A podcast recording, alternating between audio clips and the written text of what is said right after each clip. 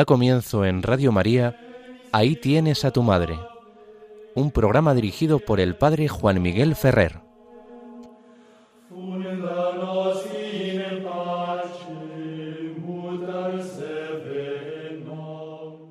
Un saludo muy cordial a todos vosotros, queridos amigos oyentes de Radio María. Comenzamos, como nos han anunciado, el programa Ahí tienes a tu madre. Os habla Juan Miguel Ferrer. Todavía está en nuestro corazón el eco de esa mm, bella celebración que teníamos el pasado día 24, la fiesta de María Auxiliadora. Es verdad que la asociamos fundamentalmente a la familia salesiana, porque don Bosco y todos sus hijos y hijas espirituales han difundido por el mundo entero esta devoción. Pero su origen está ligado a la Iglesia entera, porque fue precisamente cuando Napoleón secuestra al Papa Pío VII, cuando la Iglesia ve cómo las tropas napoleónicas invaden los estados pontificios, se hace prisionero también al secretario de Estado. Es un momento de verdadera turbación la Iglesia se encomendó a la Virgen María. Acabado aquel periodo mm, grave de disturbio y de eh, alteración de la ordinaria vida de la comunidad cristiana, el Papa quiso agradecer a la Virgen pues ese cuidado maternal que una vez más ejerció sobre la familia de su hijo, sobre la Iglesia Santa. Y instituyó la advocación y la memoria de María Auxiliadora del pueblo cristiano. Desde entonces, en muchos lugares, esta advocación ha servido para descubrir la tutela maternal de María sobre la Iglesia. Ella está pendiente de sus hijos. Jesús en la cruz se los ha confiado a todos en la persona de Juan, el apóstol y evangelista. Cuando él escucha de labios de Cristo, ahí tienes a tu madre, está recibiendo esa madre en nombre de toda la comunidad de los discípulos de Jesús. María, auxilio del pueblo cristiano, es el ejercicio de esa maternidad visibilizado en los momentos de especial dificultad y turbación. Cuando por persecución o por tribulación interna, la Iglesia mira a la Virgen e invoca su auxilio, y ella no la deja nunca desatendida. Pues que no se nos quede como en una memoria lejana este origen y el contenido de esta fiesta, porque a veces en las cosas de la vida espiritual nos pasa que actuamos de un modo mundano y que nos movemos por modas. Lo importante es verdad, no es un nombre, una advocación, sino una realidad que se representa detrás.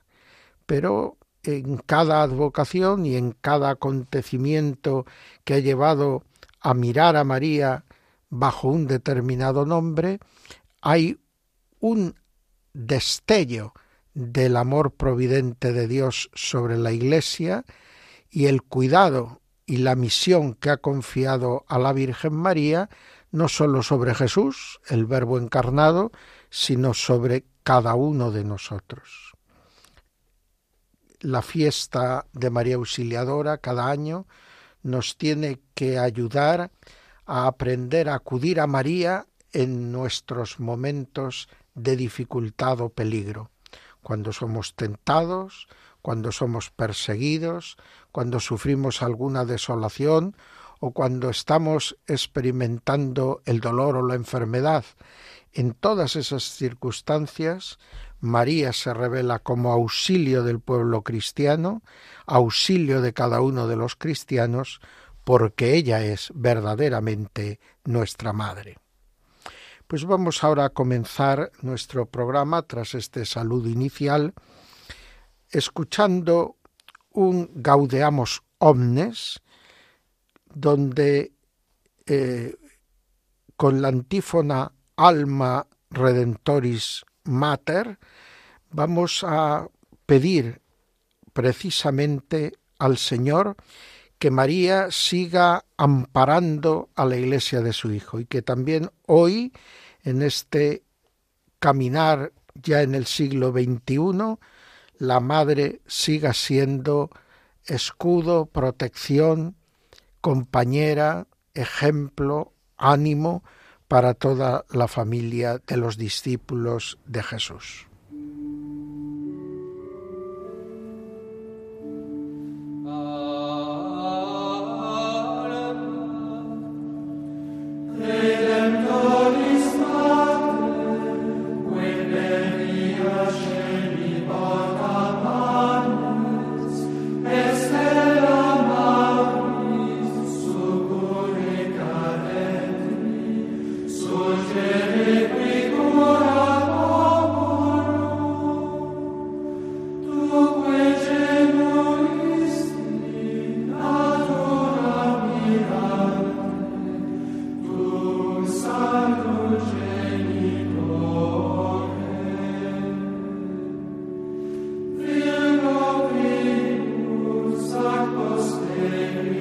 Conociendo a nuestra Madre, María en la piedad y enseñanza de los padres de la Iglesia.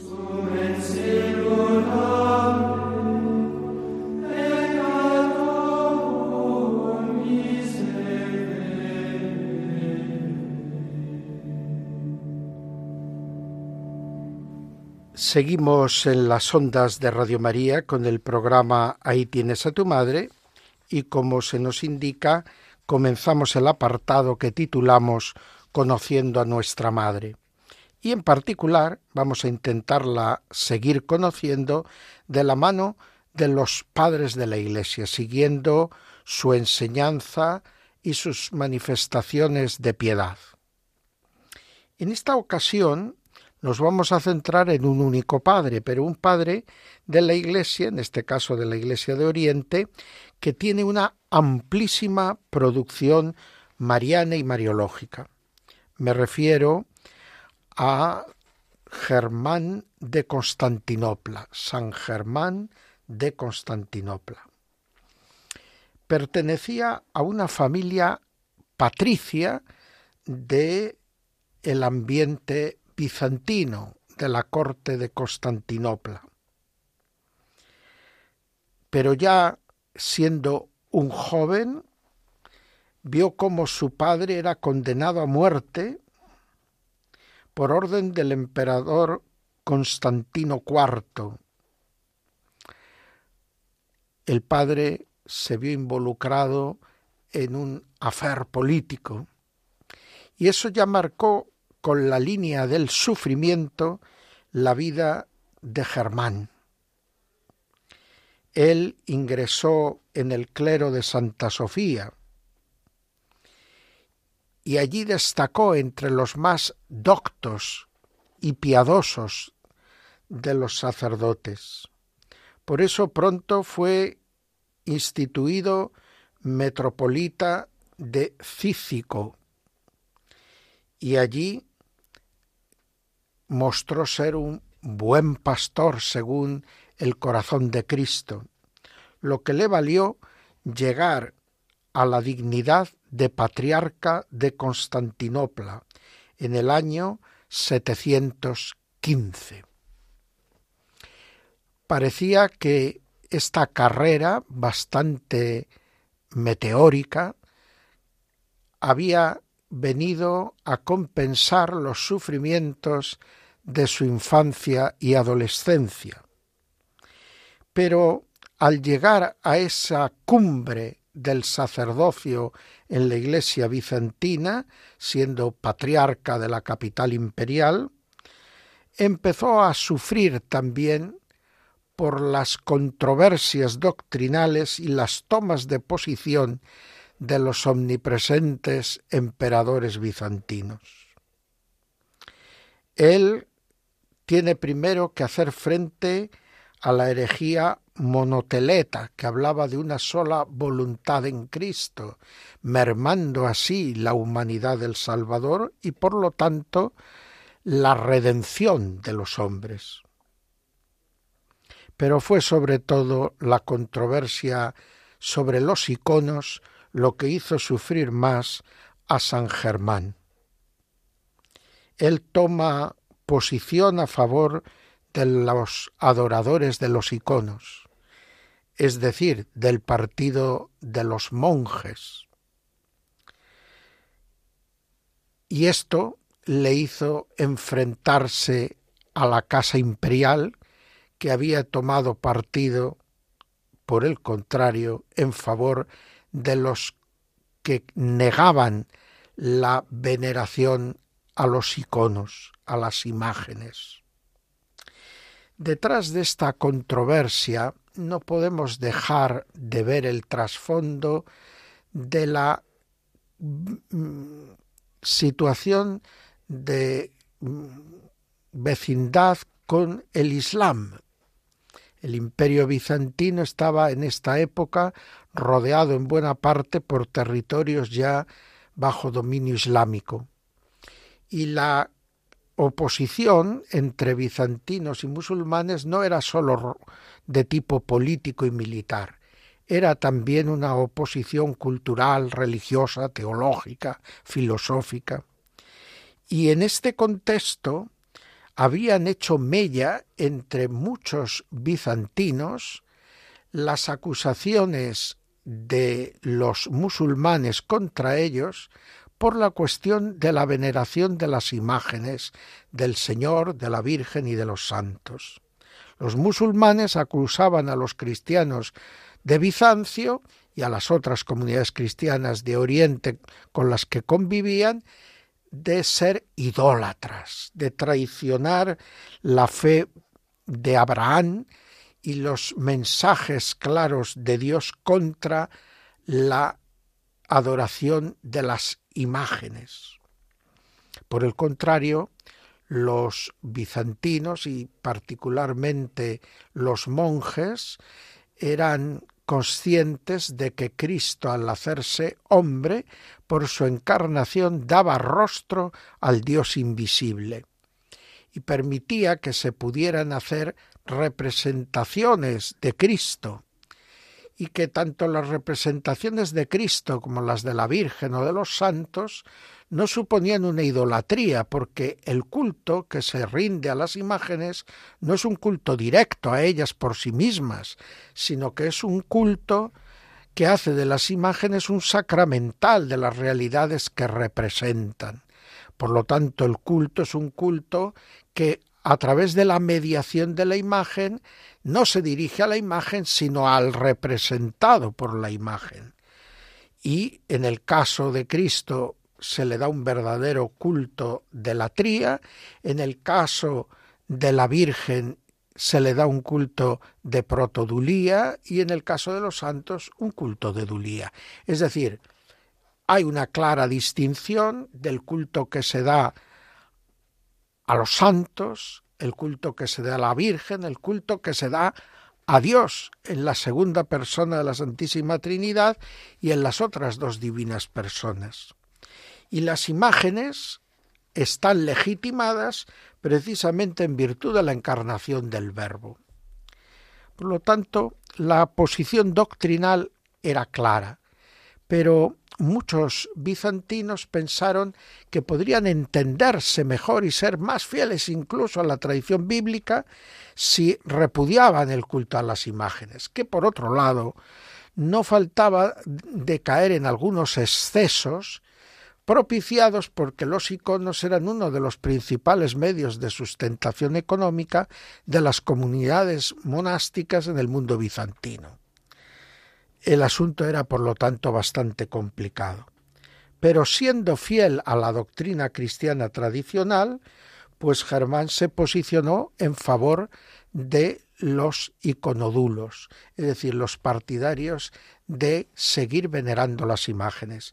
Finalmente tuvo que ir al exilio, donde muere a los pocos años, eh, retirado en una finca propiedad de su familia en una zona aislada, lejos de la capital imperial. Por lo tanto, podemos decir que lo que caracteriza la vida de San Germán es ese amor a la rectitud doctrinal y esa piedad sincera que se manifestaba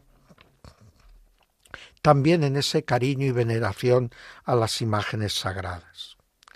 Pero, ¿qué decir de San Germán de Constantinopla como mariólogo? Bueno, pues lo que más destaca es su gran cantidad de sermones marianos, en los que va exponiendo las principales verdades de la fe referidas a la Virgen María. Encontramos en él una defensa clara del título de Ceotocos, de Madre de Dios, que, había definido el concilio de Éfeso en el siglo V. Dirá nuestro autor, Tú llevas a ti misma tu propio elogio, puesto que te manifiestas como Madre de Dios. Tú has obtenido este título de Madre de Dios no porque lo hayamos oído con nuestros oídos, según dice la Escritura, ni porque nuestros padres nos lo anunciaran con una expresión totalmente ajustada a la verdad, sino porque la obra que tú has realizado en favor nuestro, con toda propiedad y verdad según la doctrina ortodoxa, y no por un juego de palabras, nos asegura que en la realidad de los hechos eres verdadera Madre de Dios.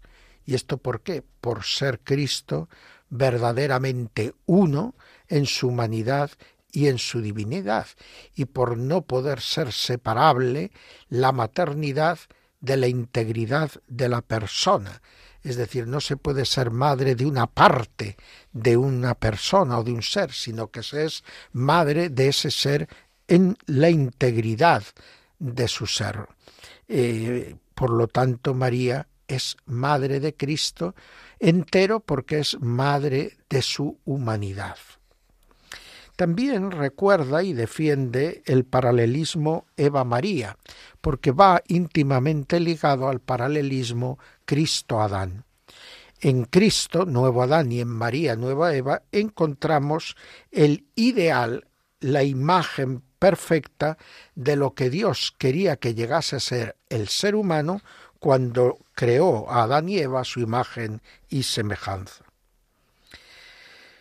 Es evidente que destaca por ello la excelsa dignidad y santidad inconmensurable de la Virgen María. Ella es la Santa Madre de Dios, y se pone en manifiesto que siendo ella mujer por naturaleza y no ajena a nuestra condición terrenal, de un modo que sobrepasa la comprensión de los hombres y de los ángeles, concibió en su seno al Dios invisible, que con su mano todo lo gobierna, y le dio a luz, habiendo asumido de ella la carne, y nosotros la enaltecemos como propia y verdadera madre del verdadero Dios y la consideramos por ello superior a todas las criaturas visibles e invisibles. Es decir, está dando por hecho que Dios no puede tener nada que ver con el pecado y que por eso cuando la elige a María como su madre, la prepara para esta maternidad, haciéndola santa y irrepresible desde el primer instante de su ser. Y por eso la Iglesia debe reconocer en María un ejemplo, el más maravilloso, de la santidad. Como ocurre por lo general entre los padres de la Iglesia, Germán, a la hora de hablar de la Virgen, emplea multitud de títulos bíblicos con lo cual podemos decir que otra característica de su mariología es precisamente esta, este profundo enraizamiento en la palabra de Dios. Dirá nuestro autor, nosotros pues que somos de barro, ¿con qué colores de públicos elogios podremos pintar la imagen de la Virgen? con qué palabras de alabanza adornaremos la inmaculada figura de su pureza. Ella es el atrio sagrado de la incorruptibilidad, el templo santificado de Dios, el altar de oro de los holocaustos, el perfume divino del incienso, el óleo santo de la unción. Estamos viendo cómo la imagen de María, templo de Dios, lleva a San Germán a poder aplicar a la Virgen todas las cualidades extraordinarias que se atribuían en la tradición eh, judeo-cristiana a la figura del templo de Jerusalén y de todos los elementos del culto que en él se contenían, como una imagen, como un anuncio de lo que habría de ser Cristo y las realidades relacionadas con Cristo. También eh, deja claro que eh, la Virgen María es la Madre de Dios eh, llena de hermosa y singular alegría. Dirá, salve llena de gracia, rubia púrpura real, de la que se ha revestido al encarnarse el Rey de cielos y tierra. Salve llena de gracia, tierra fecunda de aromas, arca portadora de vida y nuevo vaso oloroso del Espíritu, que has llenado el mundo entero de suave perfume.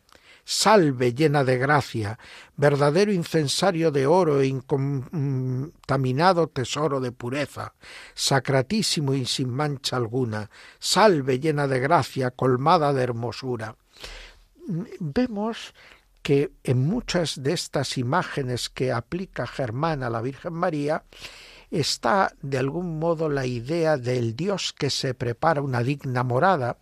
Y esta línea teológica de la preparación de la encarnación del Verbo es la que eh, establece el primer fundamento de la doctrina inmaculista que lleva luego al dogma de la Inmaculada Concepción.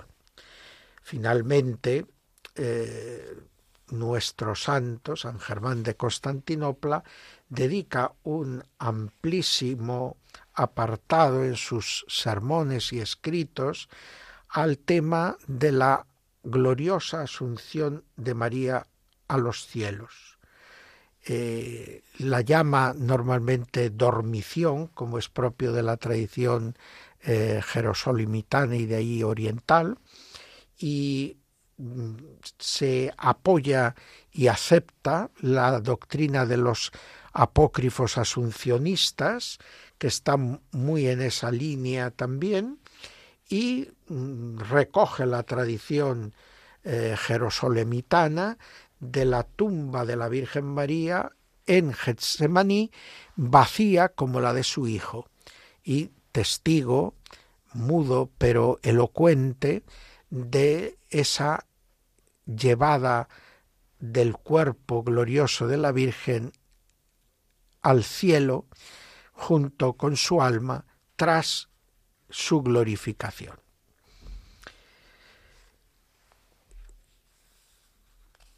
Los escritos de San Germán pues nos ofrecen verdaderamente una imagen muy completa de lo que es el dogma de la Asunción, sin entrar en la cuestión siempre debatida de y que no quiso introducir, como ya hemos recordado en otras ocasiones, Pío XII en la bula de definición dogmática, la cuestión de si María pasó o no pasó por la muerte. Lo que se define es que está en cuerpo y alma en los cielos. El si pasó o no pasó previamente por la muerte se deja a la discusión libre de los teólogos.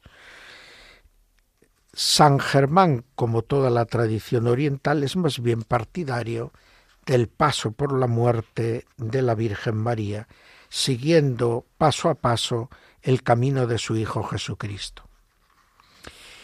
Pero San Germán nos aporta otro aspecto del misterio de María.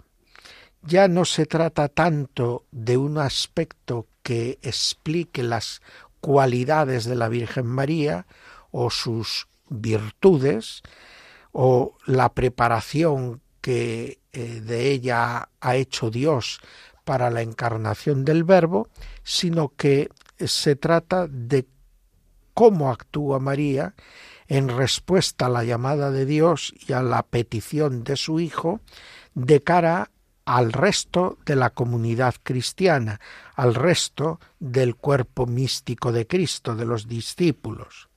Y eh, deja muy claros Germán de Constantinopla que él ha vivido y vive la presencia de María en la Iglesia como intercesora y auxiliadora permanente del pueblo cristiano. Son múltiples los textos y las homilías sobre los que Germán ve que María es llevada en cuerpo y alma al cielo, no para separarla del resto de los discípulos de su hijo, de los que ella es la primera discípula, sino para que pueda así interceder más eficazmente ante su hijo y ante el Padre en favor de todos ellos. Por lo tanto, se destaca este papel de una intercesora eficaz y luego se la atribuye un papel también singular porque en esa intercesión ella intercede particularmente en favor de la conversión de los pecadores. Y claro, ¿cómo interviene para la conversión de los pecadores? No haciendo la facilona, sino moviendo, implorando de Dios el que se muevan las conciencias de los pecadores y vayan verdaderamente a la conversión y moviendo luego a los conversos para que vayan a la santidad. De ese modo, María es en verdad la que intercede del modo más eficaz junto a su Hijo en favor de la santificación y conversión de todos los hijos de Eva. Y ya, en último lugar, hace también eh, unas consideraciones San Germán sobre el nombre de María. Dirá, tú eres el objeto de la contemplación de los ángeles que supera toda comprensión tú la dicha más extraordinaria de los hombres, tú el amparo del pueblo cristiano, tú el refugio al que acuden sin cesar los pecadores, tú la invocada constantemente por los cristianos. En cualquier momento, efectivamente, en que un cristiano siente algún temor o cuando su pie tropieza contra una piedra, al punto invoca tu nombre para protegerse. El nombre de María es pues un talismán, una garantía de recibir la ayuda de Dios. Por eso la última reflexión que ofrece en sus escritos San Germán es que por medio de María como madre eh, del Señor nos han venido todos los bienes. Es decir, María participa en esa efusión de la gracia que ha llegado a nosotros a través de la obra redentora de Jesucristo el Hijo bendito de la bendita Virgen María. Bien, pues ahora mientras escuchamos un canto del Regina Cheli, la antífona típica de este tiempo de Pascua que hoy clausuramos con la solemnidad de Pentecostés, vamos a orar por la unión de las iglesias de Oriente y Occidente. María es el lazo de unión en la piedad y en, la argumentación teológica entre las tradiciones de Oriente y Occidente, pues que ella ejerza su poderosa intercesión en favor de toda la Iglesia de su Hijo, precisamente en este sentido.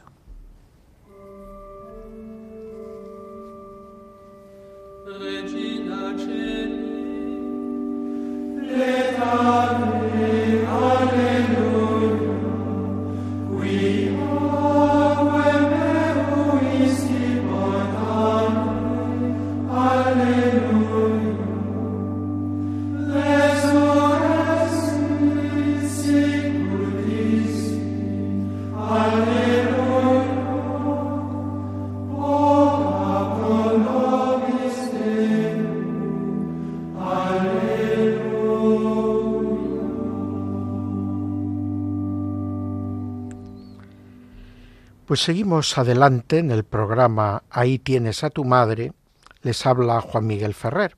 Pero antes de continuar con nuestro programa, quiero recordar que aunque este sea el último día de mayo de nuestro programa, eh, en él no podemos olvidar que estamos con Radio María haciendo la campaña de este mes de mayo. Qué importante es ayudar a esta emisora de la Virgen a poder cumplir cada día mejor su función aquí en España y en otros países del mundo. Y para eso hace falta que, en la medida de las posibilidades de cada cual, ayudemos y apoyemos económicamente a la emisora de la Virgen. Pero, en todo caso, todos, podamos apoyar económicamente o no, podamos hacerlo más o menos, todos podemos hacer apoyo con nuestra oración. Pues os recordamos esto ahora que nos van a ofrecer los modos en que se puede concretar este apoyo. Jesús había cumplido su misión. Enviado por el Padre nos había mostrado quién es Dios, qué es el hombre y cuál es el sentido de nuestra vida, la unión del hombre con Él, que nos lleva a la mayor felicidad posible en esta vida y a la salvación eterna. Un destino que Jesucristo hizo posible al reparar nuestros pecados con la ofrenda redentora de su persona. En esa obra el Señor contó con la especialísima mediación materna de María, que sigue ejercitando como Madre de la Iglesia, pero asimismo pide nuestra colaboración. Id también vosotros a mi viña. Radio María no tiene otro fin que el de responder a esa llamada y colaborar con la Iglesia en su misión evangelizadora en el mundo en el que ya está presente en más de 80 países. Para que pueda seguir esa expansión en España y muchas otras naciones, realizamos nuestra campaña de mayo. Esperamos contar un año más con tu oración, sacrificio, testimonio y donativo. Puedes informarte de cómo colaborar llamando al 91 822 8010 o entrando en nuestra página web radiomaria.es. María al servicio de la nueva evangelización.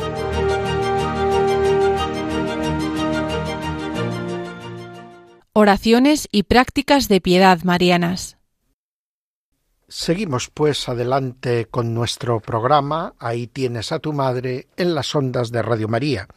Y lo hacemos con el apartado dedicado a oraciones y prácticas de piedad mariana. Y ahora que estamos por terminar el mes de mayo, pero aún nos queda esa fiesta preciosa del 31 de la visitación de la Virgen María a su pariente Isabel, pues quisiera hablar de una práctica de piedad mariana que son las romerías a los santuarios y a las ermitas de la Virgen Nuestra Señora. La peregrinación o romería, sea más grande o más a corta distancia, implica siempre una toma de conciencia a través de la penitencia, un pequeño esfuerzo o sacrificio, de ir caminando o ir de un modo no especialmente cómodo hacia un santuario, en un clima de silencio y oración, para poder descubrir el sentido de nuestra vida, del que el camino se hace como una imagen. Es decir, cuando hacemos una pequeña peregrinación a la ermita de nuestro pueblo, o cuando hacemos la romería anual a la patrona de nuestro pueblo o ciudad, o cuando hacemos una peregrinación más larga para ir a un santuario mariano de cierta importancia, es bueno que no olvidemos ofrecer algún pequeño sacrificio, sobre todo si no vamos caminando, si vamos con autobuses o con coches. En ese caso, alguna pequeña expresión de mortificación de nuestros sentidos debemos ofrecer relacionada y en conexión con esa peregrinación, con ese viaje. Pero lo ideal es si podemos hacer al menos una parte del recorrido caminando. Y si lo podemos hacer en silencio, interrumpido con momentos de oración personal o comunitaria, rezando el rosario, meditando sus misterios, meditando escenas o pasos de la Sagrada Escritura relacionados con la Virgen María, o repasando las oraciones y lecturas de la misa propia del santuario o de la advocación mariana hacia la que peregrinamos.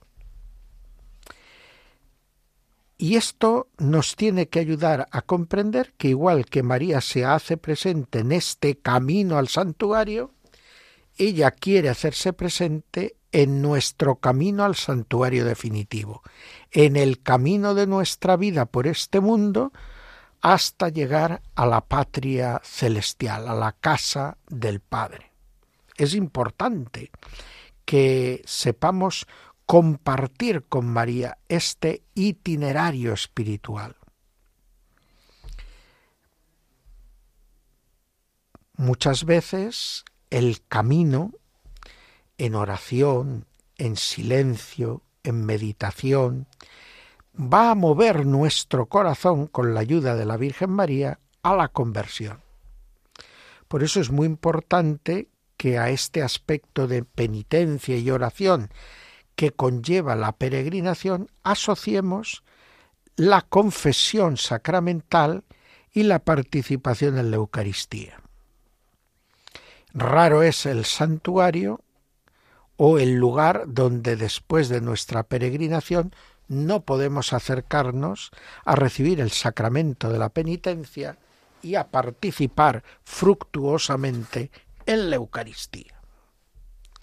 Esta consumación sacramental de nuestra peregrinación nos hace vivir verdaderamente la experiencia de la Virgen María, la experiencia del encuentro con el Señor, del ponerse totalmente al servicio del Señor, desde la integridad de la propia conciencia, lavada y purificada por Dios. Ella lo vivió desde el primer instante de su ser en su inmaculada concepción. Nosotros lo podemos revivir como lo hicimos el día de nuestro bautismo, cada vez que nos acercamos al sacramento de la reconciliación y recibimos el perdón de Dios a través del ministro ordenado, del sacerdote. Y luego en la Eucaristía podemos experimentar realmente como ella lo vivió, ese estarse con Jesús dentro.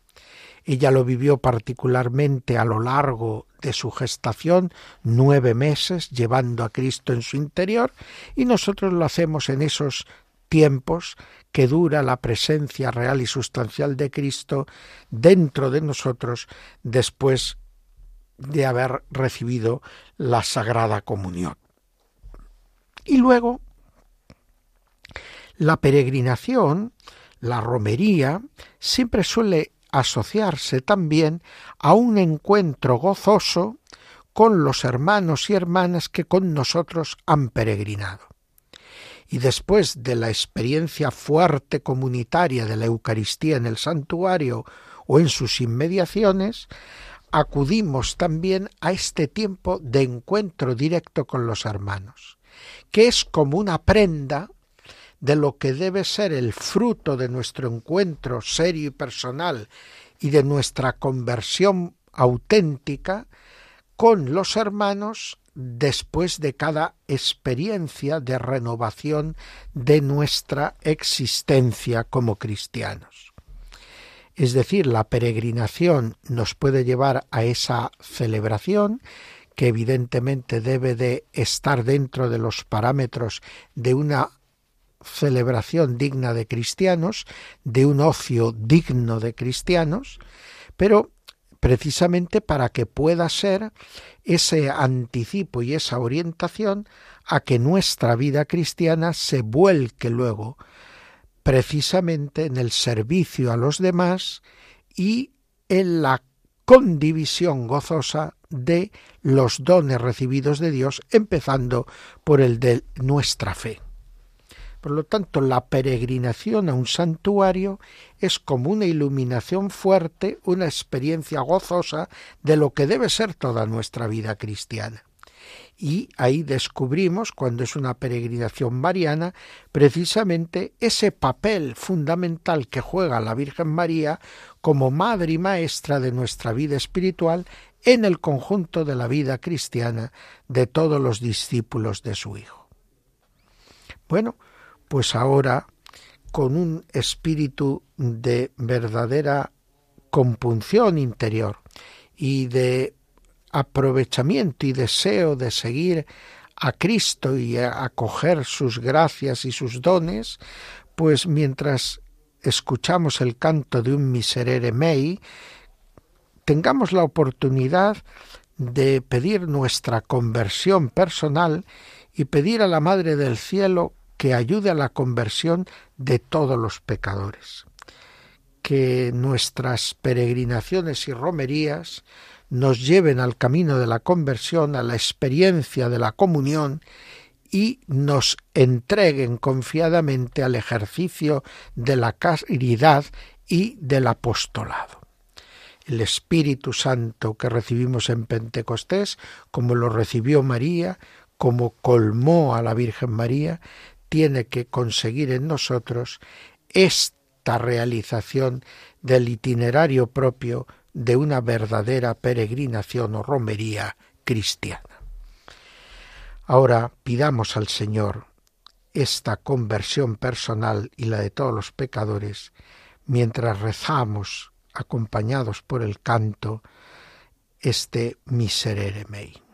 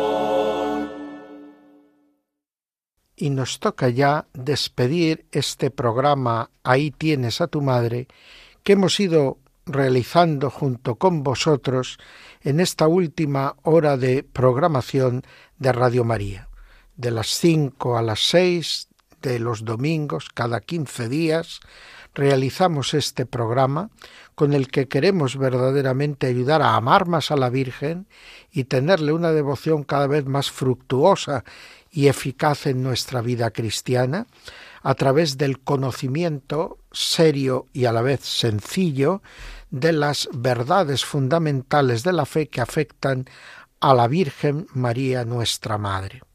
Lo hacemos siguiendo la teología, con el fundamento en la Sagrada Escritura, en los padres, en la liturgia de la Iglesia, en las declaraciones del Magisterio y en la vida del pueblo cristiano, singularmente de sus santos y santas. Pero ahora que nos despedimos no podemos olvidar que hoy es Pentecostés, el día de la efusión del Espíritu, y que la Iglesia siempre ha recibido el Espíritu reunida en oración en torno a la Virgen María. Qué importante es el ejemplo y la presencia de María para que aprendamos a recibir con docilidad el don de Dios, el Espíritu Santo santificador. Pero es que además mañana el lunes después de Pentecostés, celebramos la fiesta de María Madre de la Iglesia. Una fiesta de la que se empezó a hablar en tiempos de Pío XII y que fue particularmente una advocación invocada y deseada en el Concilio Vaticano II por el Papa San Pablo VI.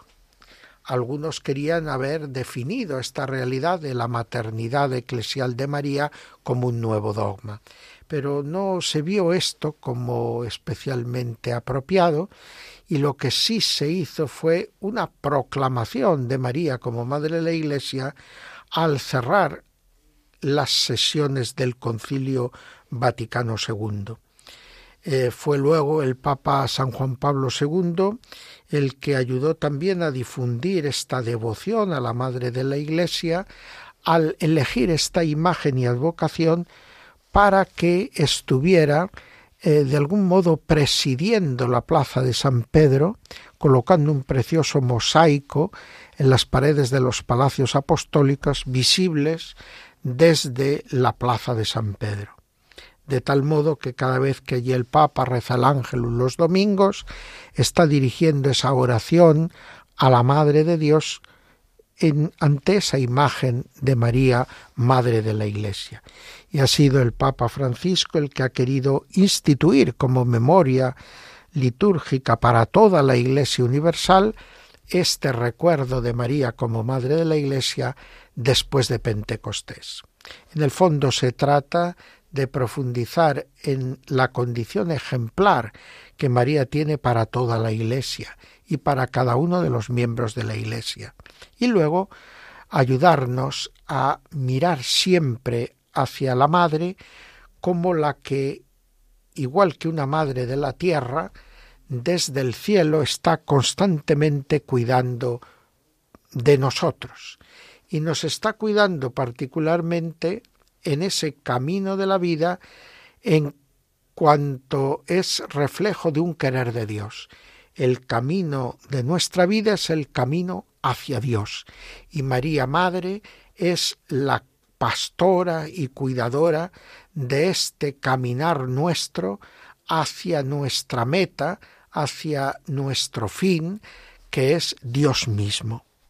Ahí está María, Madre de la Iglesia, principio y, e impulsora singular de la santidad de cada uno de los hijos de esta Iglesia. Bueno, pues nos despedimos ya de todos vosotros, invitándoos a encontrarnos de nuevo en la emisora de la Virgen dentro de quince días. Seguiremos profundizando en la contemplación del misterio de esta mujer singular que ha merecido el título de Madre de Dios y que es siempre para nosotros también Madre plena, Santa María. Hasta pronto, queridos amigos.